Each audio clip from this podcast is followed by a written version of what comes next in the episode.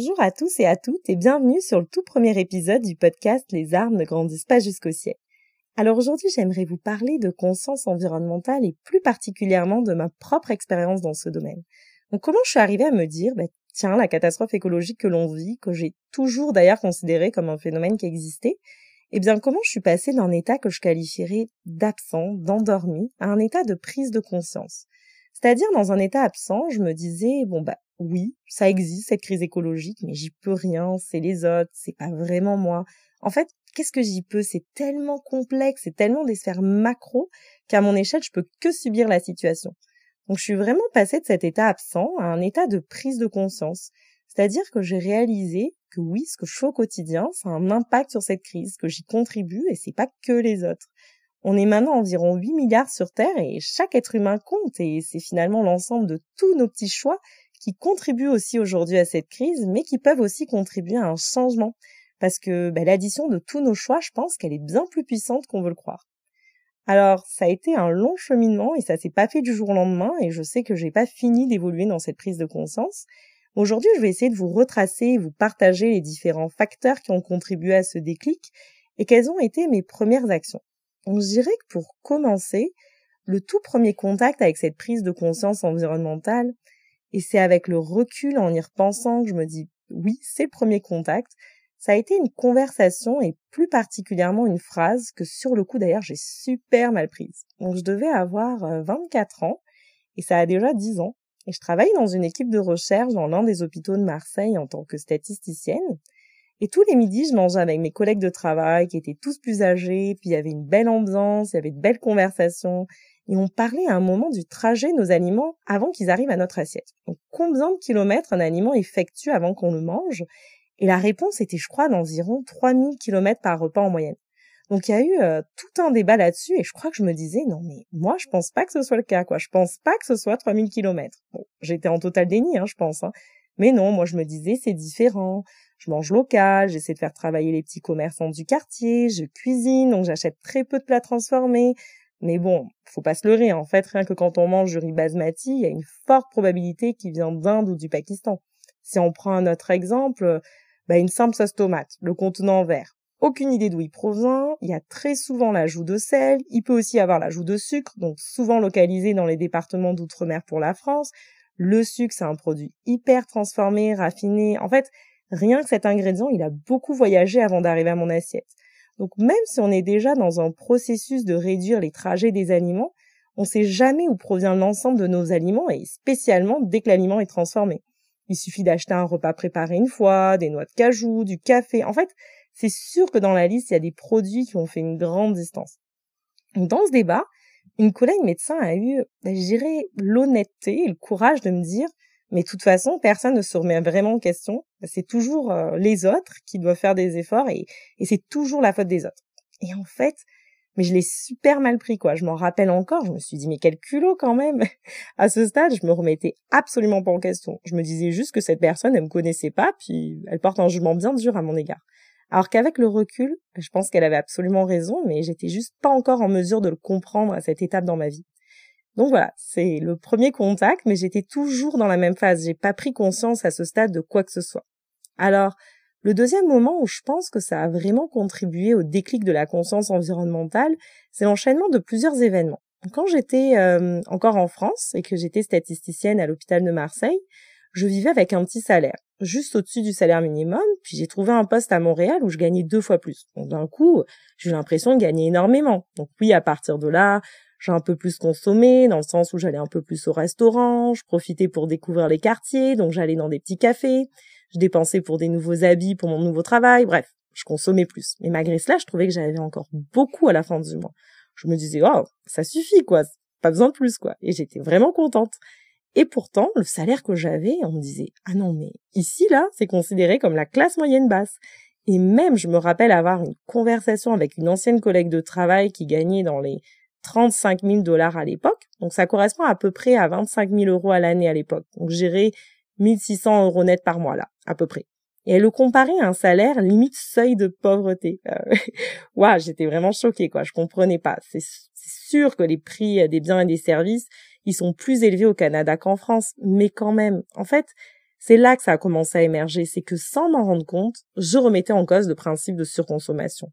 Le niveau de consommation du Canada, il a un niveau encore plus élevé de consommation de masse que le niveau de consommation de la France, même si celui de la France est déjà bien conséquent. Donc, j'aurais pu basculer dans une voie où je me dis, bah allez, go, tu gagnes plus, consomme plus. Mais en fait, j'ai eu petit à petit une sorte d'inconfort et je pense que mon conjoint a ressenti la même chose. On prenait petit à petit conscience qu'il y avait quelque chose qui allait pas. Je me rappelle, on n'arrivait pas à le cerner, mais on discutait souvent en se disant, mon Dieu, mais la consommation des gens, elle est disproportionnée par rapport à l'utilité qu'ils en font. Par exemple, bah, t'as vu, telle personne, elle a acheté une parka de 100 dollars pour juste une randonnée, elle va l'utiliser bah, peu souvent, voire quasiment jamais. Et c'est ce suréquipement qui nous paraissait incroyable. Et je pense qu'on mettait le doigt clairement sur la surconsommation la consommation excessive, le fait d'acheter excessivement sans réaliser qu'on n'en a pas vraiment besoin ou qu'on peut s'en passer. Et je pense que ce déclic, il s'est combiné avec le fait qu'on est parti à Cuba pour les vacances chez l'habitant dans les casas, et là de côtoyer la population, grosse remise en question. À Cuba, tout l'inverse du système de consommation, État socialiste bien sûr, qui possède de grandes failles, c'est indéniable, mais malgré tout, c'est une île qui a choisi de renverser le système capitaliste.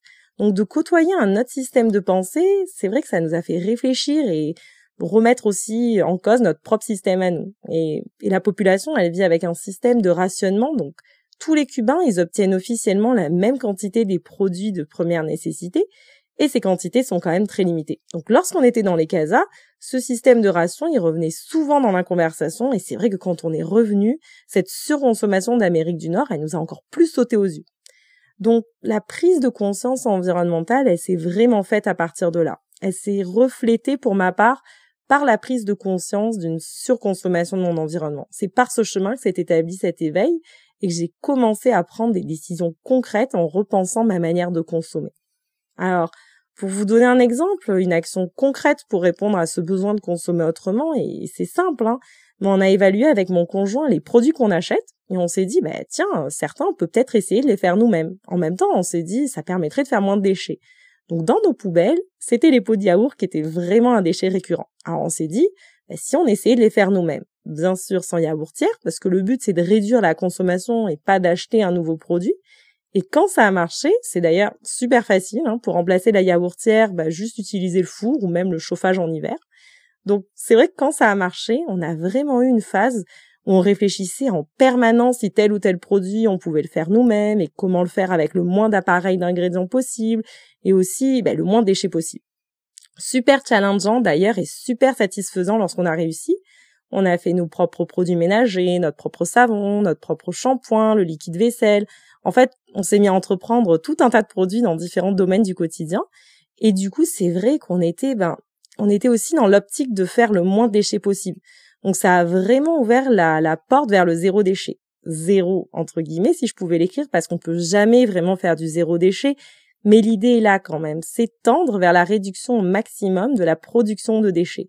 Donc maintenant, on essaie d'aller dans des épiceries dans lesquelles on peut utiliser nos contenants pour acheter par exemple les produits alimentaires comme la semoule, l'avoine, le quinoa, Maintenant aussi, c'est vrai que quand j'achète une baguette de pain, par exemple, j'apporte mon, sac et donc je prends je prends plus de papier. Donc ça arrive qu'on me regarde bizarrement, ça, ça, peut être des fois difficile de faire ce type de demande, mais j'essaie au maximum. Ça va être aussi de prendre sa tasse de café plutôt que le contenant en carton, si je prends par hasard un café emporté, bref. Il y a plein de petits gestes pour commencer à diminuer ce gaspillage et c'est vraiment des fois plus une question de revoir nos habitudes qu'un réel changement drastique de comportement.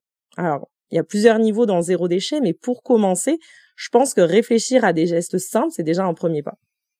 Donc le fait maison, le zéro déchet, ça a été nos premières actions concrètes pour aborder les actions sur cette prise de conscience environnementale. Mais en tout cas, moi je le perçois comme le fait qu'il s'inscrive dans une dynamique plus large, qui est de revoir notre consommation. Le meilleur déchet est quand même celui qu'on ne crée pas. Donc avant de consommer du zéro déchet, je privilégie le fait de pas consommer du tout.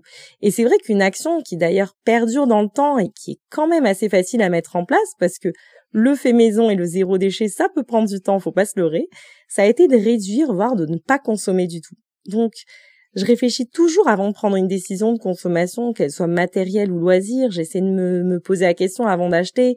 Est-ce que ça me fait plaisir? Est-ce que j'en ai besoin? Et si j'en ai besoin, est-ce que ça vaut la peine d'investir dans ceci? Si c'est juste pour un jour, peut-être que je peux m'en passer. Si j'en ai besoin, est-ce que je peux privilégier, de la seconde main? Aussi, euh, est-ce que je peux le réparer avant d'acheter un nouveau? Toujours prendre conscience que si je pense que j'en ai besoin, est-ce que c'est le marketing qui me dit que j'en ai besoin ou est-ce que ça m'est vraiment utile? Donc ça ouvre la voie vers plein d'idées, mais qui sont quand même à contre-courant de notre système. Un exemple qui est vraiment clair où on voit que c'est difficile de prendre une décision de consommation à contre-courant, c'est avec l'obsolescence programmée. Au niveau de l'électronique, acheter du seconde main ou encore réparer avant d'acheter un nouveau, ça peut vite devenir compliqué. Ça veut pas dire que c'est impossible. Hein. Justement, trouver des solutions dans ce domaine existe. Ça peut passer par le fait de garder son téléphone le plus longtemps possible, même si certaines applications ne fonctionnent plus ou si on n'a plus de place. J'avais vu qu'en moyenne, on remplace tous les deux ans son téléphone. Donc il y a peut-être ici une consommation à réanalyser. Pourquoi on le change? Est-ce qu'on est capable de garder plus longtemps un objet qui fonctionne encore? Mais c'est vrai, et je pense qu'une grande majorité le sait, hein, mais tout est fait pour qu'un produit tienne une durée de vie limitée. Et c'est fait de manière consciente. Hein. Les constructeurs, ils font en sorte de réduire délibérément la durée de vie d'un produit. Je vous invite d'ailleurs à visionner le documentaire prêt à de Library Conspiracy. C'est sur le sujet des imprimantes qui ont un paramètre de blocage après un certain nombre d'impressions. Donc la machine, elle fonctionne plus. Et on voit dans le film un homme qui essaye coûte que coûte de vouloir réparer sa machine. Et en fait, la seule manière de la réparer, c'est grâce à un programme russe qui est pas très légal et c'est ce programme qui va débloquer l'imprimante. Donc c'est quand même dommage qu'un produit pourrait vivre plus longtemps, qu'on a toutes les compétences pour le faire durer, mais la logique dans notre système actuel, c'est de limiter la durée des produits pour appuyer la consommation. Donc de façon plus large, c'est vrai que si on met en évidence le fait bah, qu'une des actions qu'on peut mettre en place assez facilement pour réduire notre empreinte carbone, c'est réduire notre consommation, ça va quand même à l'encontre des principes de la croissance infinie qui est un peu notre pilier sur lequel se base notre économie. Donc à mon sens, on est obligé dans une plus grande mesure de repenser notre modèle de société parce que si tout le monde commence à moins consommer, ben notre système il peut peut-être s'effondrer et, pourtant ça paraît logique à première vue. On voit bien qu'on consomme trop, les occidentaux ils utilisent au moins deux fois la superficie de la Terre, voire bien plus en fonction des pays, et pourtant à ce jour c'est la croissance qui l'emporte, c'est le toujours plus. Donc pour terminer, ben, j'aimerais vraiment revenir sur la conscience environnementale. Je pense vraiment, en fait, je le perçois comme la première étape à franchir. Parce que si on reste toujours dans un état absent, comme je soulignais au début, c'est-à-dire je subis, mais j'ai pas vraiment conscience que je participe à cette crise environnementale et sociale, bien sûr. Je remets pas vraiment en cause ma manière de vivre, ce qui m'entoure, mes gestes concrets ou même mes pensées. Hein.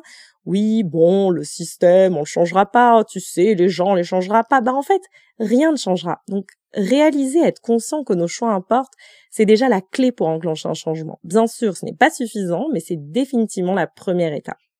Alors je serais curieuse et je vous invite à me partager votre expérience sur votre conscience environnementale, si ça vous parle, quel a été votre chemin à vous, est-ce que c'est passé davantage par l'alimentation, votre style de vie, une dépression, un burn-out, l'éducation de nos enfants, ça peut être un changement de carrière. En fait, ça peut vraiment passer par plein de chemins différents, mais j'ai l'impression qu'on arrive tous à peu près à la même conclusion qui est de revoir notre style de vie, de reprendre en main nos décisions et en tout cas de pas laisser toujours la responsabilité aux autres. Et puis bah, si ça vous parle pas, partagez-moi aussi votre expérience, ça m'intéresse tout autant.